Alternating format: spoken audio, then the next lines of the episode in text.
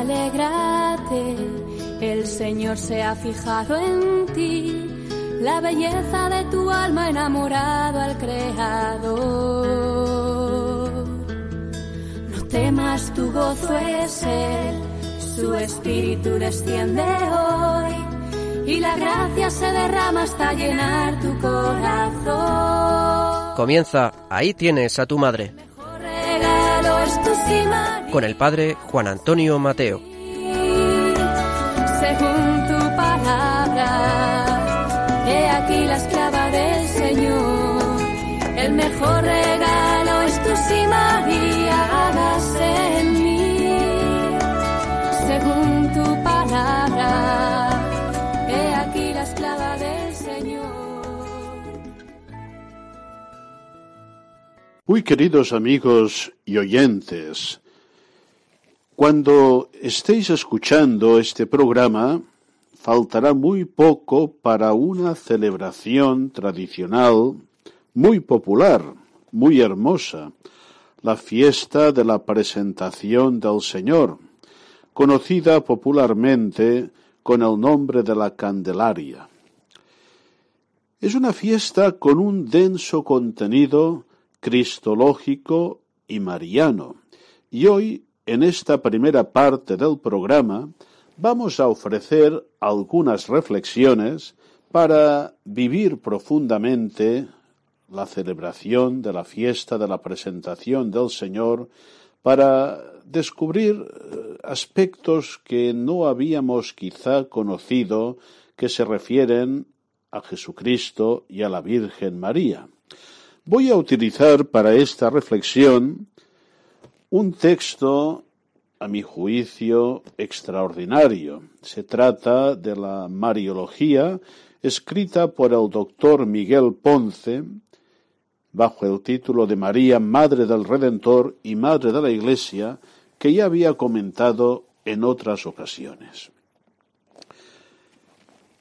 En la liturgia de la palabra, de la fiesta de la presentación del Señor, se lee la conocida profecía de Simeón, donde el anciano exclama que puede ya irse en paz porque ha visto el Salvador, y también donde anuncia a la Madre el destino doloroso de Jesucristo, al cual la Virgen se incorpora y participa en calidad de cooperadora a la redención. Vamos a ver algunos aspectos de todo esto. Esta profecía, nos dice el profesor Ponce, se encuentra en el contexto de la purificación de la Virgen y de la presentación de Jesús en el templo. Hay que decir que el texto bíblico, Lucas 2.22, habla de la purificación de ellos y no tanto de ella, de la Virgen. De hecho, el tema de la purificación pasa a un segundo plano, hasta desaparecer, para subrayar un tema fundamental, la presentación del niño como una ofrenda de Cristo al Padre, a la que se une la Madre, la Virgen María. María presentando a Jesús con una oblación litúrgica, según el rito del rescate y consagración del primogénito, lo ofrece al Padre, reconociendo el derecho de propiedad total del Señor sobre él y renuncia a su derecho de propiedad humana.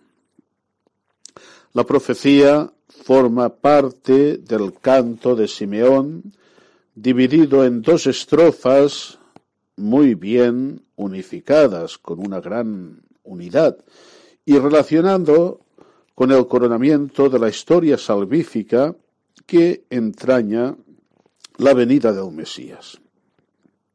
En la primera parte de las estrofas, un himno de alabanza que el anciano dirige a Dios, el profeta israelita confiesa que ya puede morir porque ha llegado la luz a Israel. Véase Lucas capítulo segundo, versículos 29 a 32. La segunda parte del himno contiene la profecía del destino del niño, y en ella no sólo se refiere a María, sino que la une al destino de su hijo. Véase el texto de San Lucas, capítulo segundo, segunda parte del versículo 34 hasta el 35.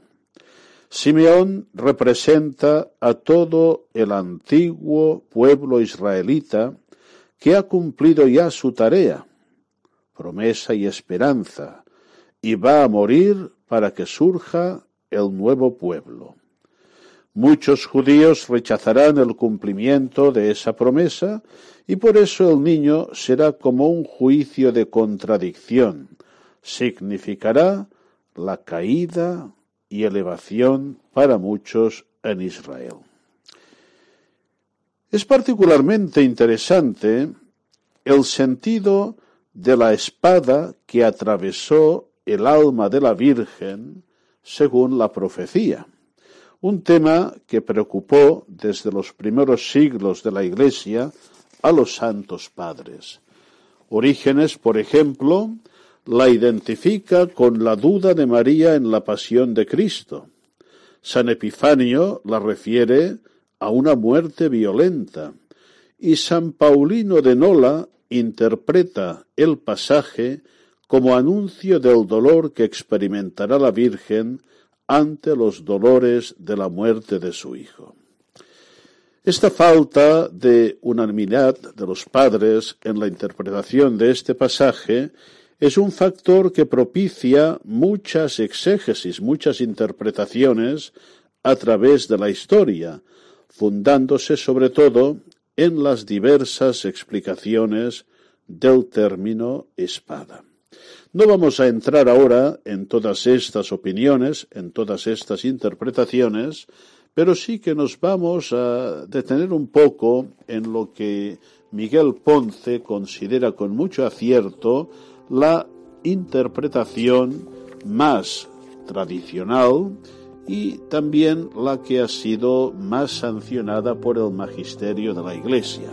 Vamos a verlo con un poco más de detenimiento.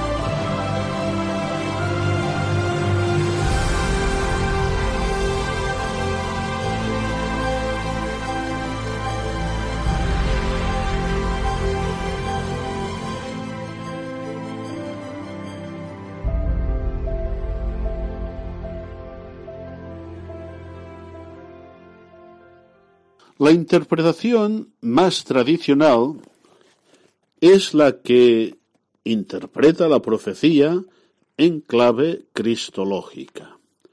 María sufre con Jesús y por Jesús, acompañándole en la vía de la cruz, en un gesto de compasión corredentora.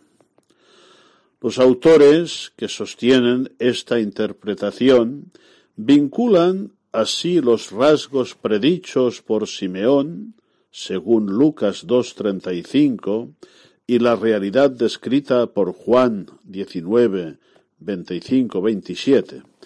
Piensan que Nuestra Señora es más que un signo del conjunto de Israel que sufre en el dolor del juicio por el reino, que la Virgen es más que una persona individual y concreta, realizando en sufrimiento su propio camino de creyente, y por tanto sostienen que lo que anuncia la profecía de Simeón es una verdadera participación de la Virgen María en la pasión de Jesús, en cuanto que esta pasión constituye el punto culminante de la historia religiosa del mundo y el juicio mesiánico de la humanidad.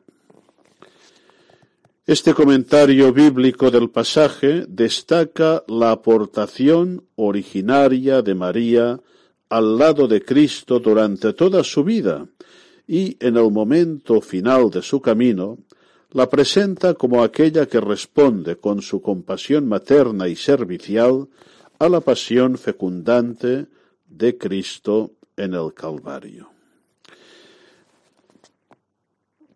Muñoz Iglesias afirma, evidentemente el dolor agudísimo de María está relacionado con la oposición a Cristo, que de hecho culminó en la cruz. Su razón principal hay que buscarla sin duda en la pasión dolorosa de su Hijo, sin negar que contribuyera a acrecentarla el comprobar la desgracia que a su pueblo acarreó el haber rechazado a Jesús, y en un nivel más universal la ruina de los que personalmente se oponen al sacrificio salvífico de Dios en Cristo. Esta interpretación puede considerarse como la más ajustada al texto bíblico y más englobante. El Papa Juan Pablo II sintetiza el contenido de las palabras de Simeón en la línea del camino de su fe viva en comunión con los sufrimientos de su Hijo, como un nuevo aspecto que proporciona nueva luz a las palabras del ángel. Así, en su gran encíclica Redemptoris Mater, dice San Juan Pablo II, el anuncio de Simeón parece como un segundo anuncio a María, dado que le indica la concreta dimensión histórica en la cual el Hijo cumplirá su misión, es decir, en la incomprensión y en el dolor. Si por un lado este anuncio confirma su fe en el cumplimiento de sus promesas divinas de salvación, por otro le revela también que deberá vivir en el sufrimiento su obediencia de fe al lado del Salvador que sufre y que su maternidad será oscura y dolorosa. Hasta aquí la explicación del profesor Miguel Ponce, que nos ayudará a vivir y a comprender esta dimensión cristológica y mariana de la fiesta de la presentación del Señor. De hecho, la encarnación que acontece sin duda en una historia herida por el pecado, es de por sí una encarnación redentora, una encarnación que incluye la oblación de Cristo, su sacrificio redentor.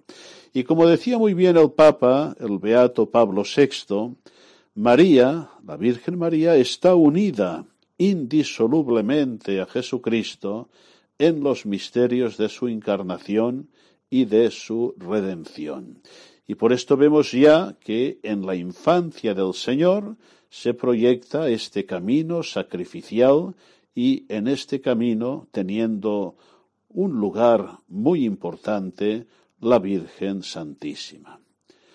Que estas reflexiones, queridos oyentes, nos ayuden a vivir más profundamente esta fe que se expresa en la liturgia, concretamente en la liturgia del día 2 de febrero, fiesta de la presentación del Señor.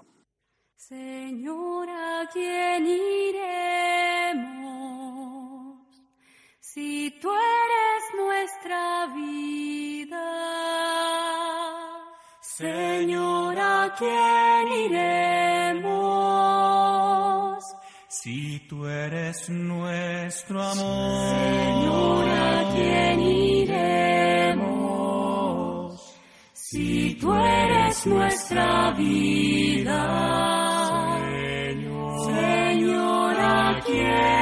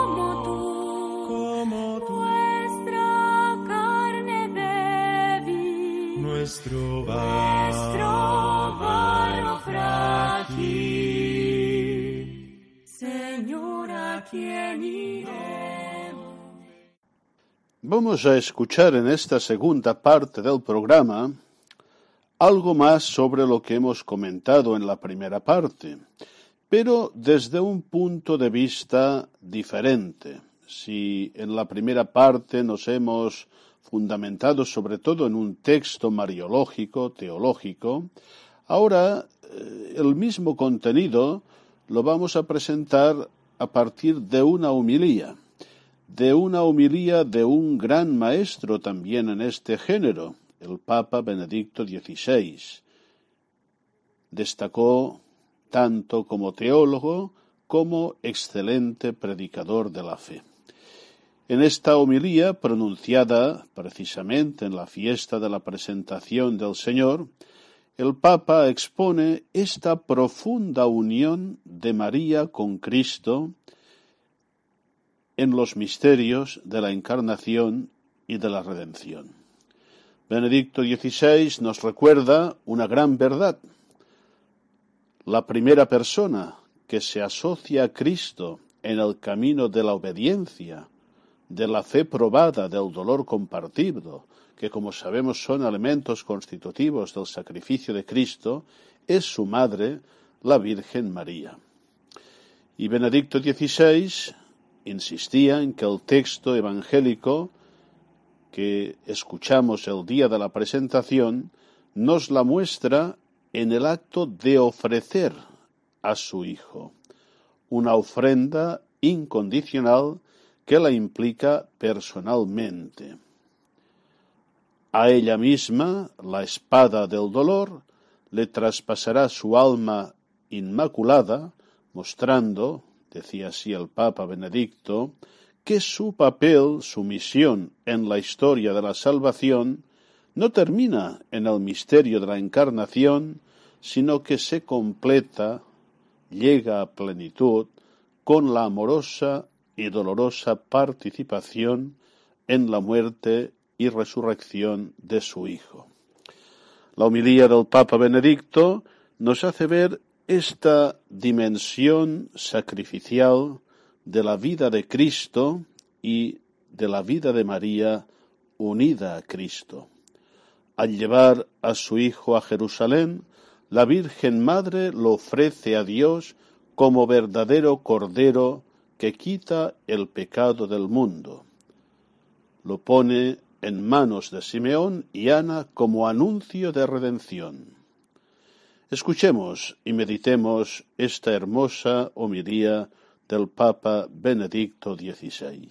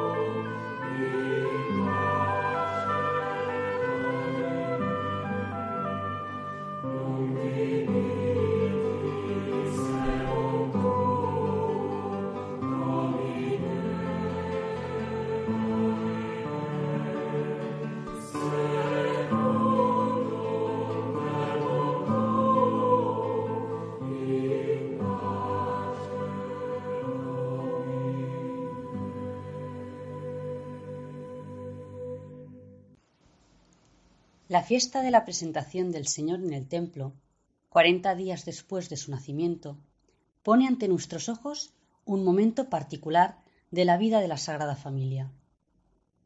Según la ley mosaica, María y José llevan al niño Jesús al templo de Jerusalén para ofrecerlo al Señor.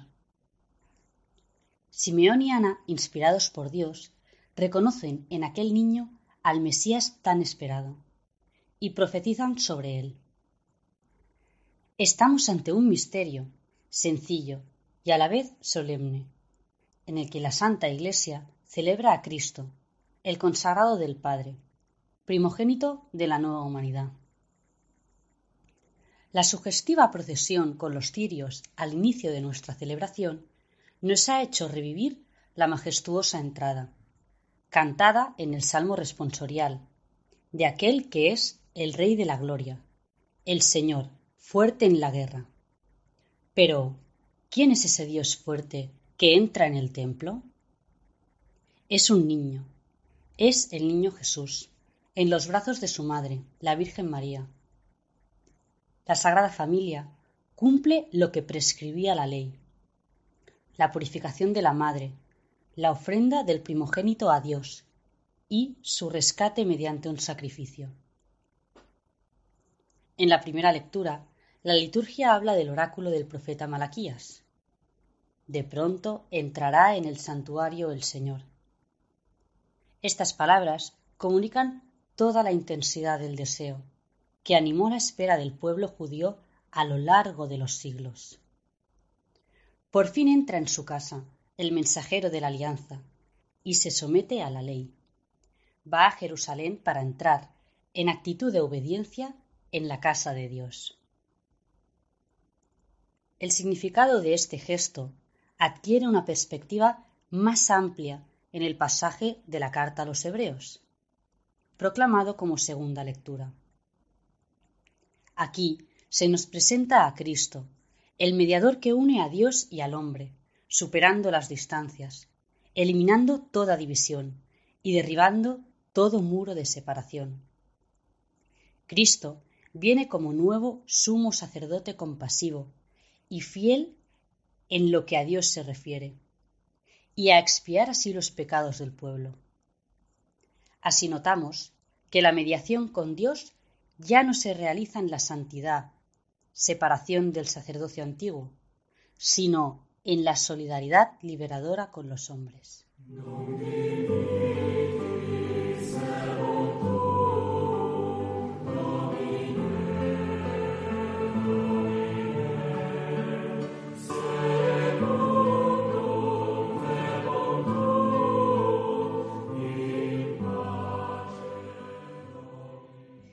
Jesús, siendo todavía niño, comienza a avanzar por el camino de la obediencia, que recorrerá hasta las últimas consecuencias.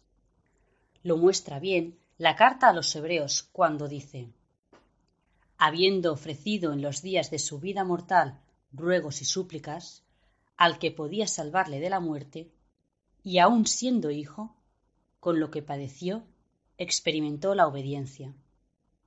Y llegado a la perfección, se convirtió en causa de salvación eterna para todos los que le obedecen. La primera persona que se asocia a Cristo en el camino de la obediencia, de la fe probada y del dolor compartido, es su madre, María. El texto evangélico nos la muestra en el acto de ofrecer a su Hijo, una ofrenda incondicional que la implica personalmente. María es madre de aquel que es gloria de su pueblo Israel y luz para alumbrar a las naciones, pero también signo de contradicción. Y a ella misma, la espada del dolor, le traspasará su alma inmaculada, mostrando así que su papel en la historia de la salvación no termina en el misterio de la encarnación, sino que se completa con la amorosa y dolorosa participación en la muerte y resurrección de su Hijo. Al llevar a su Hijo a Jerusalén, la Virgen Madre lo ofrece a Dios como verdadero Cordero, que quita el pecado del mundo. lo pone en manos de Simeón y Ana como anuncio de redención. Lo presenta a todos como luz, para avanzar por el camino seguro de la verdad y del amor. Las palabras que en este encuentro afloran a los labios del anciano Simeón, mis ojos han visto a tu Salvador, encuentran eco en el corazón de la profetisa Ana. Estas personas justas y piadosas, envueltas en la luz de Cristo, pueden contemplar en el niño Jesús el consuelo de Israel. Así, su espera se transforma en luz que ilumina la historia. Simeón es portador de una antigua esperanza, y el Espíritu del Señor habla a su corazón. Por eso puede contemplar a aquel a quien muchos profetas y reyes habían deseado ver, a Cristo, luz que alumbra las naciones. En aquel niño reconoce al Salvador, pero intuye en el Espíritu que en torno a él girará el destino de la humanidad y que deberá sufrir mucho a causa de los que lo rechazarán. Proclama su identidad y su misión de Mesías, con las palabras que forman uno de los himnos de la Iglesia naciente, del cual brota todo el gozo comunitario y escatológico de la espera salvífica realizada. El entusiasmo es tan grande que vivir y morir son lo mismo, y la luz y la gloria se transforman en una revelación universal. Ana es profetisa, mujer sabia y piadosa, que interpreta el sentido profundo de los acontecimientos históricos y del mensaje de Dios encerrado en ellos. Por eso puede alabar a Dios y hablar del niño a todos los que aguardaban la liberación de Jerusalén. Su larga viudez dedicada al culto en el templo, su fidelidad a los ayunos semanales y su participación en la espera de todos los que anhelaban el rescate de Israel, concluyen en el encuentro con el niño Jesús. Queridos hermanos y hermanas, en esta fiesta de la presentación del Señor, la Iglesia celebra la jornada de la vida consagrada. Se trata de una ocasión oportuna para alabar al Señor y darle gracias por el don inestimable que constituye la vida consagrada en sus diferentes formas. Al mismo tiempo, es un estímulo a promover en todo el pueblo de Dios el conocimiento y la estima por quienes están totalmente consagrados a Dios. En efecto, como la vida de Jesús, con su obediencia y su entrega al Padre, es parábola viva del Dios con nosotros, también la entrega concreta de las personas consagradas a Dios y a los hermanos se convierte en signo elocuente de la presencia del reino de Dios para el mundo de hoy. Vuestro modo de vivir y de trabajar puede manifestar sin atenuaciones la plena pertenencia al único Señor. Vuestro completo abandono en las manos de Cristo y de la Iglesia es un anuncio fuerte y claro de la presencia de Dios, con un lenguaje comprensible para nuestros contemporáneos. Este es el primer servicio que la vida consagrada presta a la Iglesia y al mundo. Dentro del pueblo de Dios son como centinelas que descubren y anuncian la vida nueva, ya presente en nuestra historia. Queridos hermanos, como cirios encendidos irradiad siempre y en todo lugar el amor de Cristo, luz del mundo. María Santísima, la mujer consagrada, os ayude a vivir plenamente vuestra especial vocación y misión en la Iglesia para la salvación del mundo.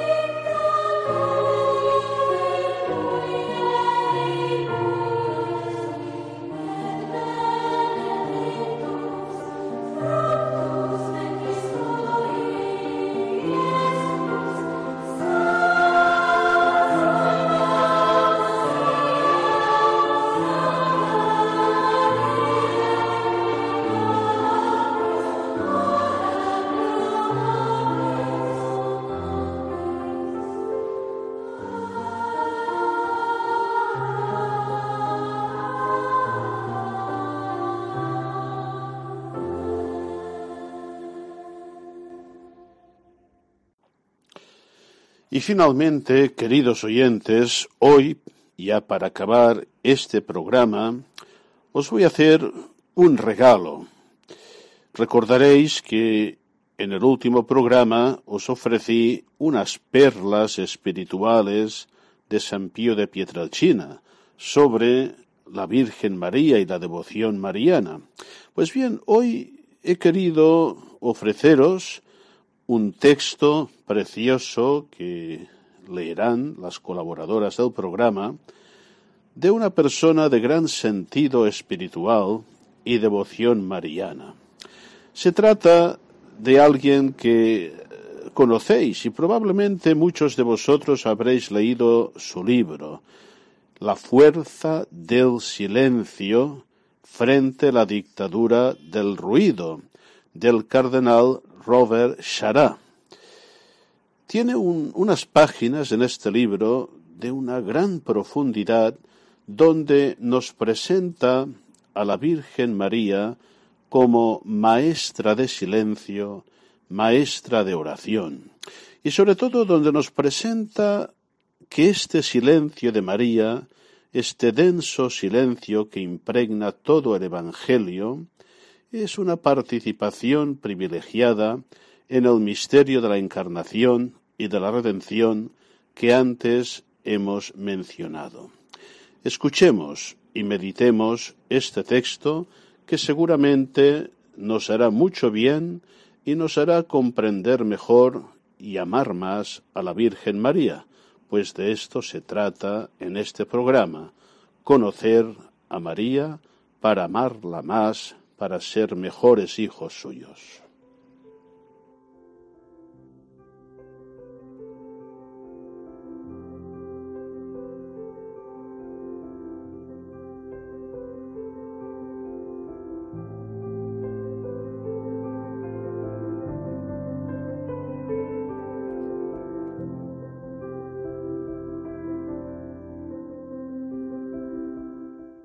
Veamos ahora ¿Por qué en los Evangelios María es tan silenciosa?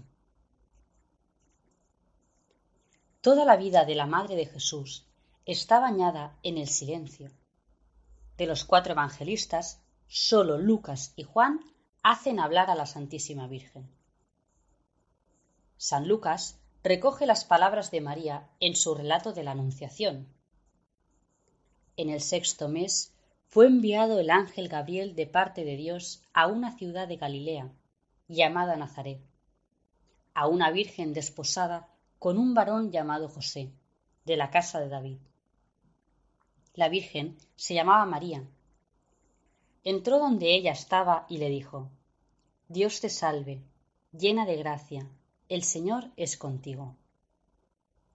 Ella se turbó al oír estas palabras y ponderaba qué podía significar este saludo. Y el ángel le dijo, No temas, María, porque has hallado gracia delante de Dios.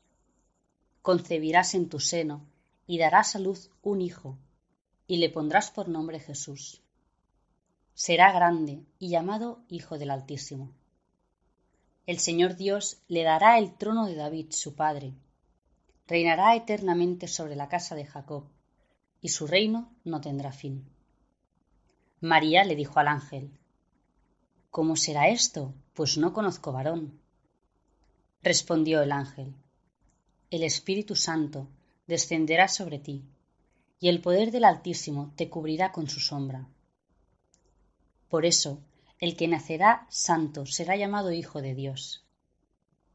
Y ahí tienes a Isabel, tu pariente, que en su ancianidad ha concebido también un hijo, y la que llamaban estéril está ya en el sexto mes, porque para Dios no hay nada imposible.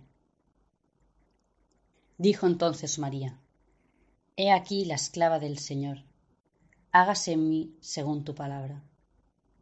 Y el ángel se retiró. En Lumble Presence, Maurice Zundel afirma que sólo el silencio revela los abismos de la vida.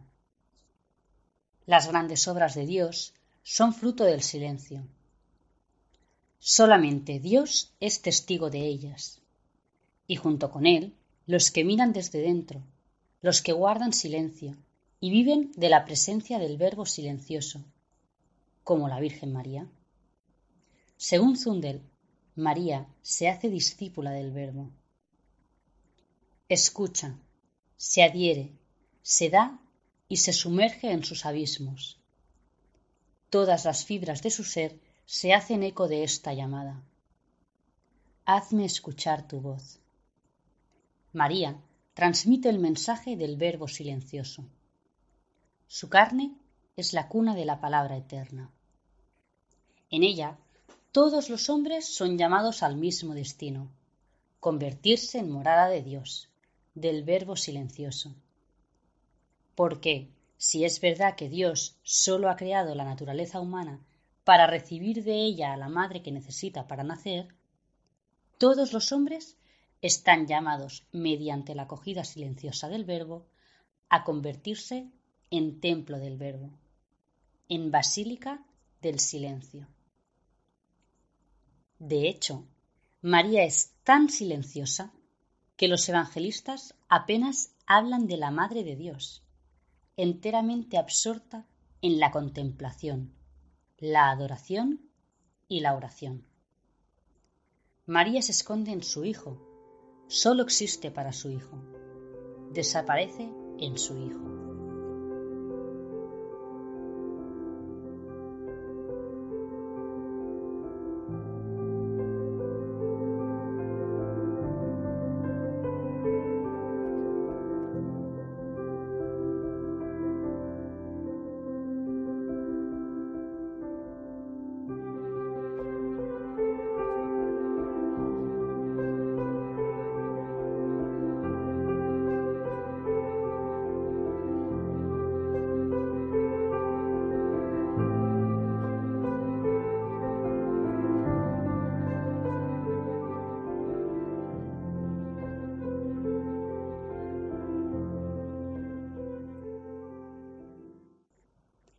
San Lucas vuelve a recoger unas palabras de María cuando pierde al niño Jesús y lo encuentra en el templo en medio de los doctores de la ley. Dice, sus padres iban todos los años a Jerusalén para la fiesta de la Pascua, y cuando tuvo doce años, subieron a la fiesta, como era costumbre. Pasados aquellos días, al regresar, el niño Jesús se quedó en Jerusalén sin que lo advirtiesen sus padres. Suponiendo que iban la caravana, hicieron un día de camino buscándolo entre los parientes y conocidos, y al no encontrarlo, volvieron a Jerusalén en su busca. Y al cabo de tres días lo encontraron en el templo, sentado en medio de los doctores, escuchándoles y preguntándoles. Cuantos le oían quedaban admirados de su sabiduría y de sus respuestas. Al verlo, se maravillaron, y le dijo su madre Hijo, ¿por qué nos has hecho esto? Mira que tu padre y yo, angustiados, te buscábamos. Y él les dijo ¿Por qué me buscabais? ¿No sabíais que es preciso que me ocupe de las cosas de mi padre? Pero ellos no comprendieron lo que les dijo. Bajó con ellos, vino a Nazaret y les estaba sujeto. Y su madre guardaba todas estas cosas en su corazón. Y Jesús crecía en sabiduría, en edad y en gracia delante de Dios y de los hombres. San Juan relata una única conversación de María en el episodio de las bodas de Caná, al tercer día se celebraron unas bodas en Caná de Galilea, y estaba allí la madre de Jesús. También fueron invitados a la boda Jesús y sus discípulos. Y como faltó vino, la madre de Jesús le dijo, No tienen vino.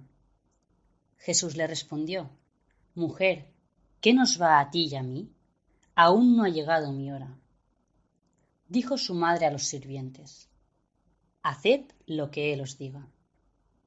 Había allí seis tinajas de piedra preparadas para las purificaciones de los judíos, cada una con capacidad de unas dos o tres metretas. Jesús les dijo, Llenad de agua las tinajas. Y las llenaron hasta arriba. Entonces les dijo, Sacadlas ahora y llevadlas al maestresala. Así lo hicieron. Cuando el maestresala probó el agua convertida en vino, sin saber de dónde provenía, aunque los sirvientes que sacaron el agua lo sabían, llamó al esposo y le dijo Todos sirven primero el mejor vino, y cuando ya han bebido bien, el peor. Tú, al contrario, has reservado el vino bueno hasta ahora.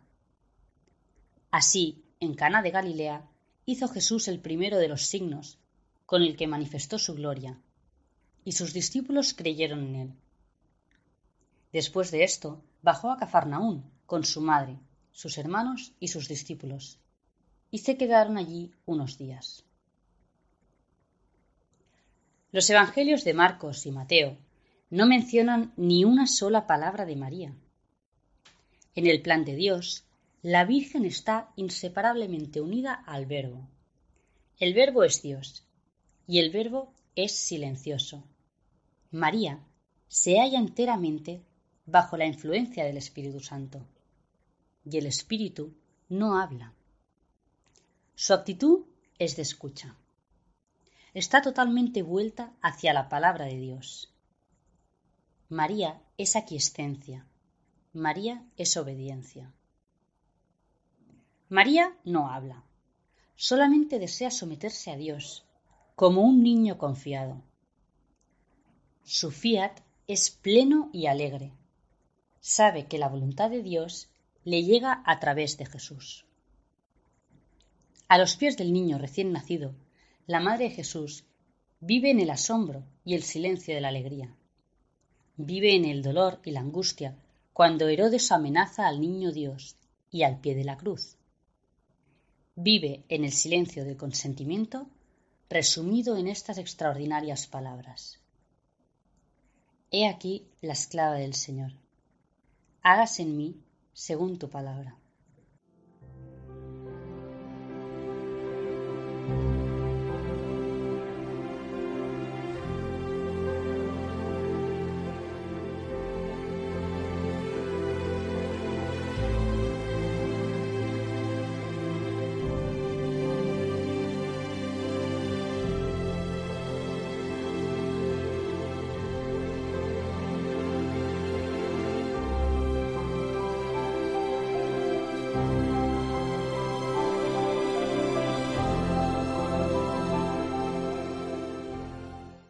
Los evangelios no nos dicen cómo se manifestó el dolor de María al pie de la cruz.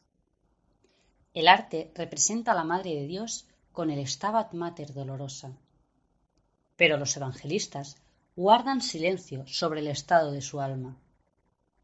No obstante, María está plena e intrínsecamente asociada al misterio de la redención a través de la cruz. El fiat de María es un silencio al que la Madre de Cristo permanecerá eternamente fiel. Sin ruido, María ofrece al Padre Eterno su vida y la de su Hijo. Sin ruido, pronuncia de antemano un fiat a la muerte de Jesús. Como madre, contempla la terrible agonía de Jesús y su cuerpo cubierto de heridas y golpes.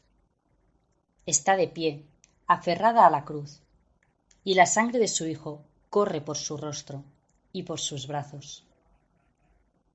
María puede decir con Jesús, mi vida nadie me la quita, sino que yo la doy libremente. La Virgen es crucificada y muere místicamente con su Hijo. Tras la muerte de Cristo, María sostiene a los apóstoles con su oración les pide que reciban la fuerza y la luz del Espíritu. Con su presencia material, orante y discreta, engendra a la Iglesia y anima a los que acompañaron a su Hijo. Cuando los apóstoles se dispersan, reconstruye la comunidad de los discípulos y edifica la Iglesia en el silencio y la oración. Desde el cenáculo, la Iglesia extrae su aliento misionero de la oración y la acogida del Espíritu. a la luz de Pentecostés, María es la primera en aprender el misterio de la Iglesia. Si Cristo ha nacido en la pobreza, en el silencio de la noche y gracias a la fuerza del Espíritu, la Iglesia no puede nacer en medio de las glorias y los ruidos mundanos. La esposa de Cristo procede del Espíritu Santo, que irrumpe en esa sala del piso alto, donde la comunidad ora junto a María. El fiat de María alcanza su plenitud con el nacimiento de la primera iglesia, gracias a la fuerza del Espíritu.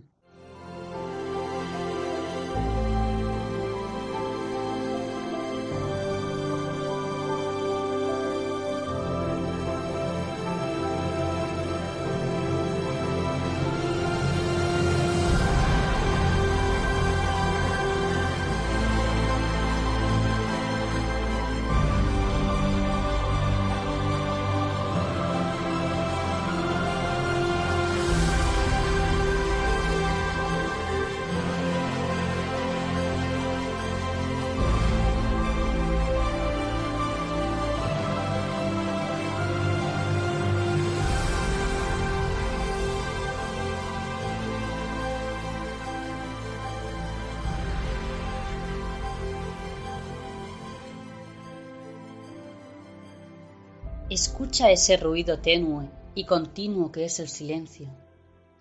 Escucha lo que se oye cuando nada se hace oír. Escribe Paul Valery en Tel Quel. Ese es el lema de la Virgen María. Ese es el lema de una mujer fuerte. Ese es el lema de una mujer silenciosa. Pierre de Berruyer afirma con acierto el silencio de la Virgen no es un silencio de tartamudez e impotencia, sino de luz y arrobo. Un silencio más elocuente en la alabanza de Dios que la propia elocuencia. Es un reto poderoso y divino en el orden de la gracia. En mi país, al concluir el rosario del día, solemos entonar este canto a María. Que tu dulce presencia nos ilumine siempre Virgen del Silencio, danos tu inmensa paz. A partir de entonces, la Virgen vive en casa de San Juan, cumpliendo así el deseo de Jesús en la cruz. Es fácil suponer que vivió inmersa en el silencio y en una profunda paz. Meditó a menudo la pasión de Jesús, espléndida cima de sus misiones compartidas. Con el paso del tiempo, creció en silencio, en recogimiento y contemplación. Oró y ayunó. Aceptó con alegría todo sacrificio para prolongar la pasión de su Hijo por la salvación del mundo. Su oración fue un silencio perpetuo en Dios.